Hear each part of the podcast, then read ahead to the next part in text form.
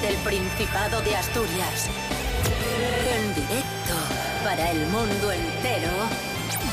Aquí comienza Desayuno con Liantes. Su amigo y vecino, David Rionda.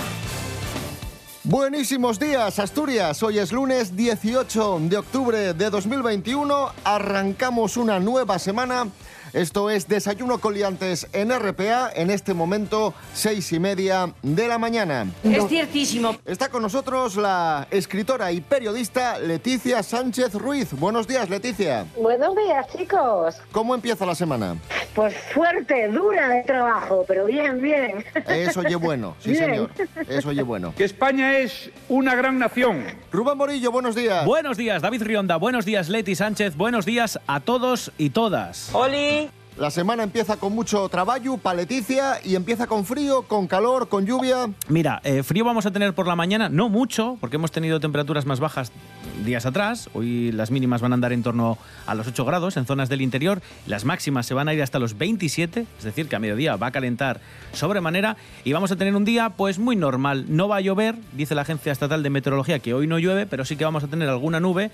Y durante la tarde va a reinar el astro rey nunca mejor dicho, el sol. Así que, pues un día bastante, bastante normal, bastante tranquilo. Desayuno con liantes, ay, lere, lere, lere. Desayuno con liantes, ay, lere, lere, lere. Desayuno con liantes, ay, lere, lere, lere. Desayuno con liantes, ay, lere, lere. La primera noticia del día de hoy toca de cerca a nuestra querida amiga, la escritora y periodista Leticia Sánchez Ruiz, porque una de las librerías más famosas de Oviedo, la librería La Palma, en la calle Rúa número 6, echa el cierre tras 26 años abierta. Punto y final a esta librería especializada pues no solo en libros, también en cómics. Y bueno, es una despedida agridulce porque por un lado cierra una librería muy conocida, muy emblemática, pero por otro los trabajadores de la librería van a emprender un nuevo proyecto, así que bueno, se cierra una puerta, pero se abre otra, ¿no? Como se suele eh, decir. Claro. Vamos a escuchar a los, a los herederos, entre comillas, de la librería La Palma. Tenemos una idea de abrir en un local cercano a este sitio para que la clientela, pues bueno, en la medida de lo posible, nos siga y es un, va a ser un local de un tamaño parecido a este, pero bueno, completamente distinto, la decoración y, y todo. Decías, Leti, que, que sí, pero no, que no oye lo mismo. Claro, no, esto es, pues como tú decías, es una cosa agridulce, porque por una parte sí que es cierto que cierra La Palma, pero se trasladan a Rosal, a otra nueva etapa. O sea, quiero decir, esto hay que verlo como una ave fénix y unas cenizas. ¿Entiendes? O sea, eh, de la misma forma que, oye, la librería Cervantes, eh, ya no mítica en Asturias, sino en España entera, yo creo que nos acordamos los obetenses cuando estaba en, la, calle Casal, en la, la calle Ostor Casal, arriba del todo, en pequeñín, y cuando cerró dijimos, ¡ay madre! Pero la pusieron se- eh, eh, más abajo y una cosa maravillosa de cuatro plantas y fue una nueva vida y, fue fabuloso. O sea que esto es, es- nada se destruye, todo se renueva y esa es la buena noticia, yo creo. Y un ciclo de 26 años es un gran ciclo, ¿eh? Pero, ¿por qué me hablo del pasado?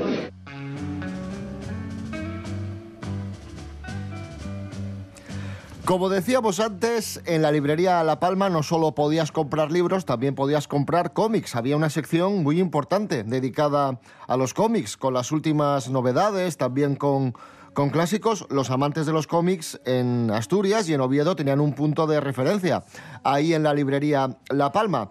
Los amantes de, por ejemplo, los cómics de superhéroes. Y hablando de cómics de superhéroes, eh, Marvel, DC, Superman, Batman, Spider-Man se están adaptando a los nuevos tiempos, lo hacen tratando de ser más integradores, más abiertos y a veces con polémica. Y es que acabamos de conocer, atención a la noticia, que Superman será bisexual en un nuevo TVO. Rubén Morillo, Sí, cuéntanos. en la nueva entrega de la serie de cómics de DC, que se va a publicar el próximo 9 de noviembre, y según ha anunciado este lunes la editorial en un comunicado, el protagonista de este nuevo cómic va a ser John Kent, que va a ser el hijo de Clark Kent y Lois Lane y que va a adoptar la identidad de Superman. Y según DC Comics, este joven es reportero como sus padres y entabla amistad con un compañero periodista llamado Jai Nakamura, con quien posteriormente va a empezar una relación romántica. Y ya está, y esa es la noticia. A ver, yo lo que pasa es que yo soy una fan muy fan, ¿entiendes? No de Superman, que soy fan pero menos, pero yo soy como muy clásica. Entonces ya, yo voy a dos extremos, o lo clásico clásico o ya el desbarre total. Pero a mí en esta ocasión que Superman sea bisexual, pues bueno, pues me parece, oye, pues una faceta más de, de, Superman. Otra cosa muy distinta es, por ejemplo, lo que quieren hacer con el personaje de James Bond, ¿no? Que ahora de repente quieren convertir a James Bond en una mujer, En una mujer con otras cualidades. Entonces, eso es lo que a mí, eso es lo que a mí me afecta de, de ahora cuando lo queremos transmutar todo para convertirlo, vamos a decir, en políticamente correcto. Una cosa es adaptarnos a los tiempos, que me parece perfecto, y otra cosa es cargarnos un personaje o cargarnos una historia o hacer una barbaridad simplemente porque hay una cuota. Esto es lo que yo no veo bien. ¡Ole tú! A continuación damos paso a Begoña del Toro que viene con una noticia eh, muy, muy sorprendente. Y es que la ciencia ha revelado que hablar con desconocidos, ya no digo con conocidos, con amigos, con familiares, no, no, con desconocidos ¿Mm? es beneficioso para la salud. Vamos a descubrir por qué. Begoña, buenos días. Muy buenos días, liantes. Pues sí, parece ser que las conversaciones profundas con desconocidos hacen que nos sintamos mejor que si lo hiciéramos frente a personas de confianza. Es curioso, ¿verdad? Pues así lo revela un nuevo estudio llevado a cabo por la Asociación Estadounidense de Psicología y publicado en la revista Journal of Personality and Social Psychology. Nicholas E. Play, profesor de Ciencias del Comportamiento y coautor de dicha investigación, diseñó con su equipo una serie de 12 experimentos con más de 1.800 participantes, donde pidieron a varias parejas, principalmente extraños, que tuvieran conversaciones profundas y también superficiales. Los resultados de estos experimentos concluyeron que se había producido una mayor conexión y disfrute durante las conversaciones profundas, aunque al principio los participantes esperaban encontrarse mejor ante una charla más superficial. Así que ya sabéis, chicos, más conversaciones profundas y menos cháchara, ya sea con conocidos o desconocidos. Eso ya lo dejamos a vuestra elección. Un saludo a todos.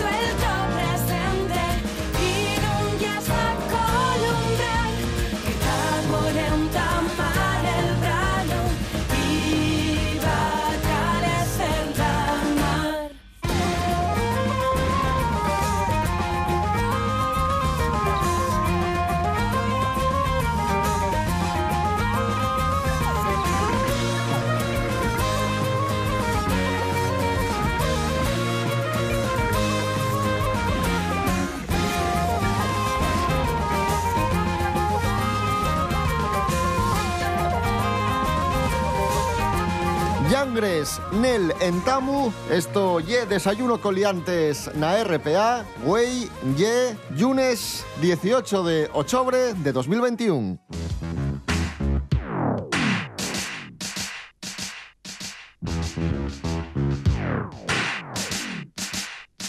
Seguimos en Desayuno Coliantes en RPA, la radio del Principado de Asturias. Vamos a, a hablar del terraplanismo, que tanto te gusta, Leticia. Buah, me encanta. Me Terraplanismo. encanta, recomiendo a todo el mundo ver el documental sobre los terraplanistas, que es una cosa... Es maravilloso. El de Netflix, ¿eh? Es, una cosa, sí, es una Es cosa divertidísimo, sí, sí, sí, sí. Pero esto es una vuelta de tuerca más, ¿no? Esto es una vuelta de tuerca porque ahora está circulando una teoría que dice que la Tierra no es ni plana ni redonda. Ojo. Es como un donut. ¡Como yo!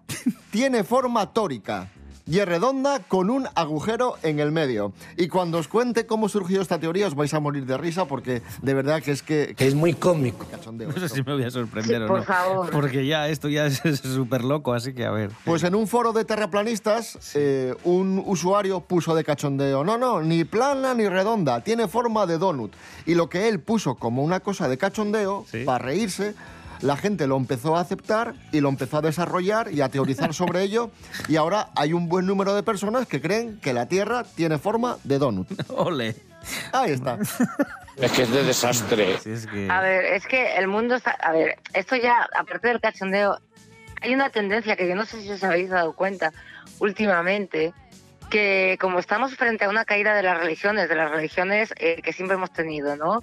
Eh, hay una caída de estas creencias, la gente se, se, se agarra a cualquier otra cosa. Claro, eh, el, pensamiento racional, que es un pensamiento solitario, es un lugar frío y espinoso. ¿Quién quiere estar ahí? Entonces, bueno, de hecho, si uno ve el documental eh, en el que le has explicado estupendamente todo lo que todo lo que pasa, y quien habla de terraplanismo, lo decimos porque ya es como el sumo de todo esto, pero hay muchísimos otros movimientos. ¿eh?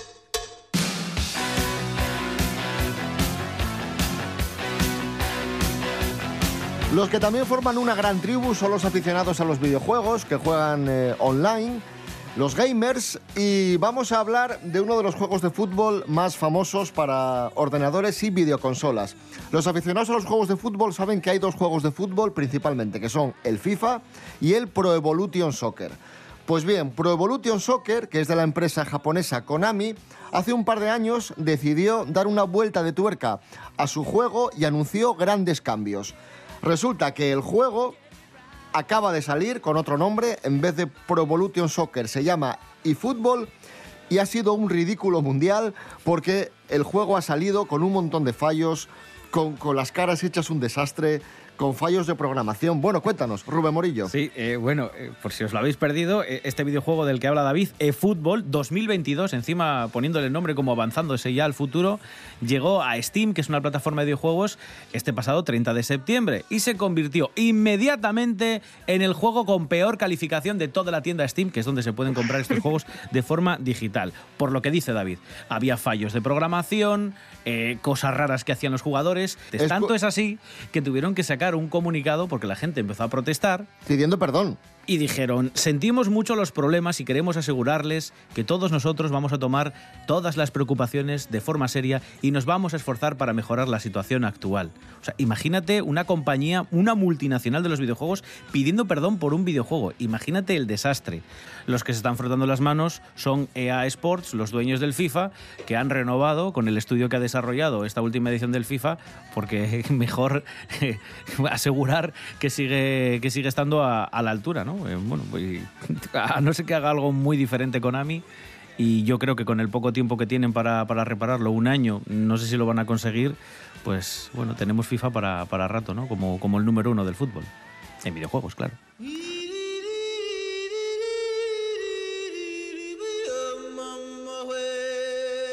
Pasamos de los videojuegos a los juegos de mesa. El Trasgu, el personaje mitológico asturiano, es el protagonista de un nuevo juego de mesa. Esther Rodríguez, buenos días.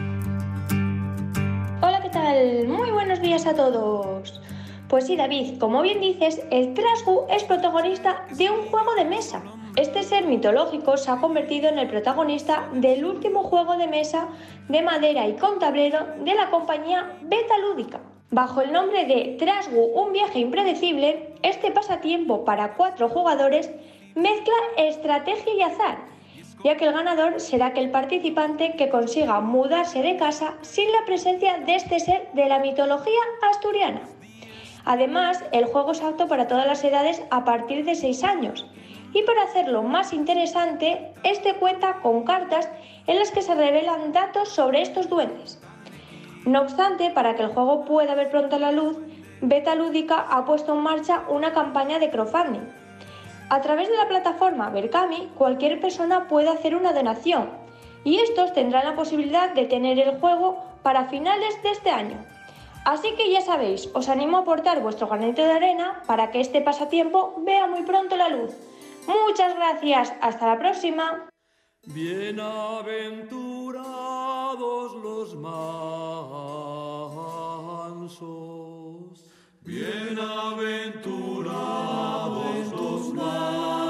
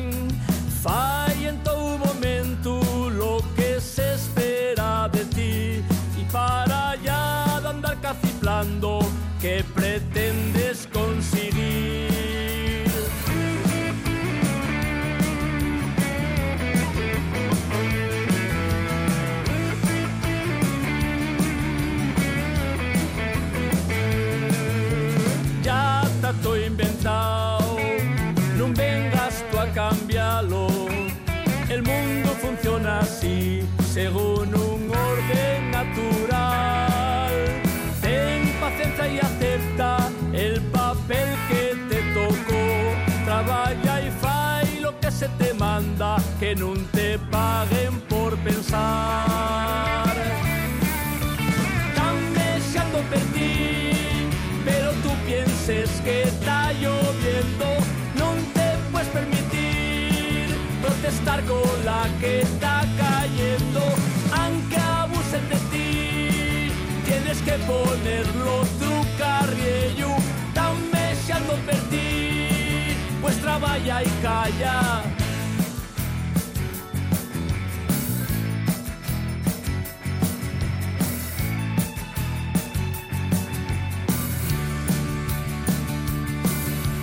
Vete despacín, no seas impaciente, déjate llevar y no pretendas atallar.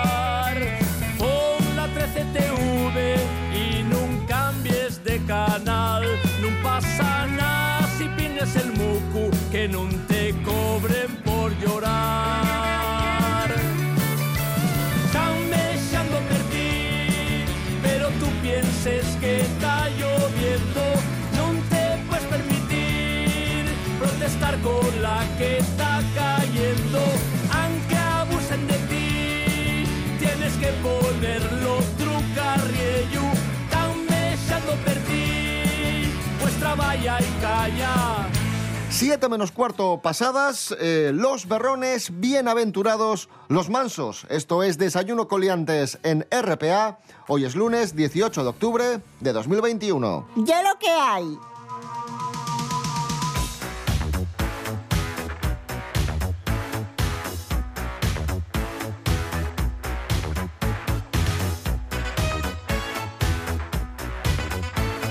Muy rápidamente, noticia de cine que os cuento. Ya sabéis que está a punto de estrenarse la tercera parte de Los Cazafantasmas. Esa película que tanto nos gustó de niños. Esa película de los años 80 tan famosa. Cazafantasmas 3, dirigida por Jason Reitman, que es el hijo de Ivan Reitman, el director original y que juega básicamente con la nostalgia. Tenemos las primeras críticas y según las primeras críticas eh, dicen que es una película muy divertida y que es nostálgica, demasiado nostálgica, tanto para bien como para mal. Cierto, muy cierto. No lo sabéis, pero yo soy fan de los cazafantasmas, claro, como fan loca de casi todo el cine aquel, aquel de los 80 y además amo a Bill Murray, creo que por encima de, de casi todas las cosas, o al menos de todos los actores de comedia. Eh, pero yo tengo una duda ética, o- ética no sé, moral con todo esto, ¿no? Y es que, como bien decíais, eh, vamos a ver, están jugando con la nostalgia, no solamente en los cazafantasmas, ahora ya me refiero en casi todo. Están jugando con todos aquellos que fuimos niños en los 80, 70, que somos los que, digamos, ahora tenemos poder adquisitivo. ¿Hasta qué punto esto es cine o hasta qué punto es, es algo, mm, es otra cosa? Y Sí, a sí, mí sí, que te me- sientes, que te sientes un poco uti- utilizada. me- efectivamente, me siento utilizada y siento que caigo en ese, en ese juego que no sé hasta qué punto puede ser, sé, artístico. Vamos a seguir hablando de películas que marcaron nuestra infancia. Pasamos de los cazafantasmas a las tortugas ninja, que también nos gustaron. Oh. La 1, la 2 y también hu- hubo una tercera entrega que no, que no tuvo tanto éxito. Vamos a recordarla con Miguel Ángel Muñiz.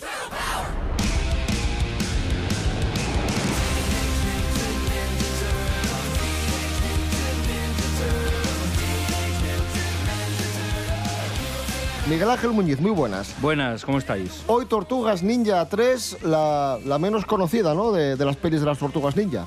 Sí, además, a ver, está muy bien porque yo creo que después de la 1, que probablemente sea la mejor, eh, la, la tercera es bastante mejor que la segunda. Además tiene una cosa que a mí es lo que más me interesa de la peli, que es que tiene un trasfondo más fantástico, porque en este caso, bueno, la trama gira en torno a, a un cetro que tiene algún tipo de poder extraño, ¿no? Que les teletransporta a, April O'Neil y a las tortugas al Japón feudal. Y bueno, a cambio, pues vienen unos señores del Japón feudal al Nueva York de- del, del 93, ¿no? Digamos. Japón en el siglo XVI. Unos hombres valientes se dirigen a la batalla. Van a luchar contra un malvado emperador con una única esperanza. Recuperar un cetro de oro que puede abrirles las puertas del mismísimo tiempo. A ver, esto está bastante logrado porque todo el tema de la ambientación japonesa, con, el, con este señor feudal, el daimyo, ¿no? que, que se llamaba, que en este caso se llama Lord Nor- Norinaga, que interpretaba bueno, un actor Saf Shimono, que era bastante típico en estas producciones de Hollywood haciendo asiático. Y luego está muy bien porque el, malo, ¿no? un tal Walker, que es como el que trafica eh, con el daimyo, con tema de armas y demás, lo interpreta Stuart Wilson, que es un actor que a mí siempre me pareció muy bueno. Es, por ejemplo, el villano eh, de La Máscara del Zorro. Pero bueno, ya os digo, está bien un poco por, por este tema de también interpretativo, pero luego aparte es que todo el tema japonés está bastante logrado. Y además es bastante... Está bastante trabajado, eh, tiene detalles que se ve que, que se ha hecho una investigación sobre el tema, el palacio, lo- las armaduras, eh, y está muy logrado. ¿eh? Yo, yo recuerdo que la 1 había arrasado. eh, bueno, ya las Tortugas Ninja tenían mucho éxito como, como juguetes, ¿no? Y había arrasado la primera película, la segunda también fue bien, pero esta tercera, ¿qué, qué pasó? A ver, ya el- la 2 eh, ya venía un poco renqueante, pero bueno, es una película que, que se produce justo inmediatamente después del éxito de la primera y no llega a tener la recaudación que se esperaba, entonces para la tercera la Fox, eh, digamos, que es un poco la que produjo, distribuyó la primera y produjo la 2 y la 3, recorta el presupuesto drásticamente. Entonces, a pesar de eso, ya digo, eh, lo que es la, la estética de la película y toda la ambientación está muy bien. Luego ya la taquilla puede ir por donde, donde vaya. De hecho, la película fue, bueno, no voy a hacer un fracaso, pero fue más bien fracaso que éxito. Y iban a hacer una cuarta que, por supuesto, se, se canceló. Pues ya sabéis, Las Tortugas Ninja 3, 1993, una película, pues bueno, interesante. Y además están las tortugas, que, que las tortugas siempre es bien. Miguel Ángel Muñiz, gracias. Venga, chao.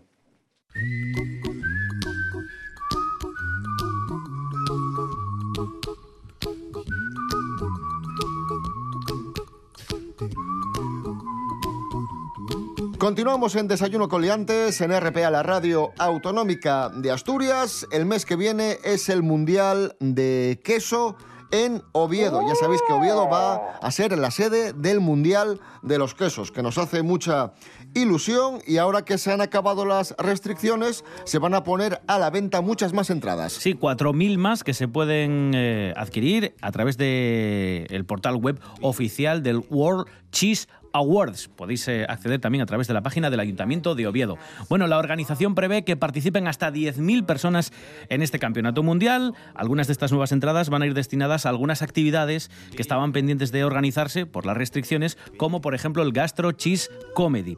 Lo que sí se ha cerrado ya es la inscripción de los participantes eh, en este campeonato mundial, alcanzando la cifra de 4.078. Algunos de los participantes llegan desde Colombia, Venezuela o Sudáfrica, por ejemplo. Se espera la participación también de conocidos profesionales, como el cocinero José Andrés, que podría estar presente de manera presencial o telemática en este campeonato mundial. Desde el Ayuntamiento de Oviedo, como os podréis imaginar, están encantados. Así expresaba pues la, la emoción y la invitación eh, el alcalde de Oviedo, Cantelli. Unos dormirán en Oviedo, otros dormirán por Adesiero, otros dormirán en Gijón, pero yo creo que se extenderá por toda Asturias. Por eso, a la gente que venga, que disfrute de Oviedo, que conozca Oviedo, que es muy bonito, y que retornen, que marchen. Yo creo que la mejor propaganda que nos pueden hacer es marchar hablando bien de Oviedo. Por eso yo pido a todo, a todo el comercio betense, a la hostelería betense, que tengamos un trato exquisito con toda esta gente que nos va a visitar. Alfredo Cantelli, que joder, podía estar un poco más contento. Joder, que es el campeonato mundial de los quesos. Está contento. A ver, está Lo que contento. pasa es que es muy comedido, ¿eh? Eso, eso, está contento pero comedido. Que a mí me encanta el queso. Y a mí, y a mí. eh, so- somos muy queseros aquí. Mucho, Que mucho. Voy a ser muy feliz yo con esta iniciativa. Esa sabe más letra que Lepe, Lepijo y su hijo. Yo siempre que voy a cenar por ahí o a comer por ahí, casi siempre... La tabla de quesos. La tabla de quesos. Siempre. Siempre me, me preguntan los amigos, las amigas, oye Siempre. David, ¿qué pedimos? Digo yo, lo que queráis, pero la tabla de quesos, por favor, que no, que no falte. Que no falte. Y no suelo tener queja prácticamente nunca y si tengo alguna queja lo que hago es comentársela discretamente al camarero o al encargado o al dueño y no poner nada en redes sociales o no poner nada en páginas de estas de valoración de restaurantes para que no se líe. Sin embargo, hay muchos que entran al juego en internet a la gresca y pasa lo que pasa. Vamos con el nuevo zasca de un hostelero a un cliente en redes sociales. Andrés Rubio, buenos días. Hola, ¿qué tal? Muy buenos días, queridos liantes. Los enfrentamientos entre hosteleros y clientes insatisfechos están a la orden del día. No es ninguna sorpresa y sobre todo a través de ciertas plataformas de internet. Os voy a contar una de ellas que ocurrió en el concejo de Siero. Un cliente se quejó de que el trato en el bar había sido pésimo y que le habían faltado al respeto. El dueño del bar vio ese comentario y decidió contestarle, defendiendo su postura y diciendo que nadie le había faltado al respeto. Bueno, continuó la discusión, todo esto, insisto, a través de internet, y el camarero, ya cansado de los comentarios del cliente, zanjó el tema con un contundente zasca. Os digo palabras textuales. Pagar no le da derecho a hacer lo que le dé la gana. Hay muchos locales donde gastar el dinero y yo le invito a ello, ya que a nosotros tampoco nos interesan clientes como usted. Desde luego que se quedó a gusto. Un abrazo, sed felices.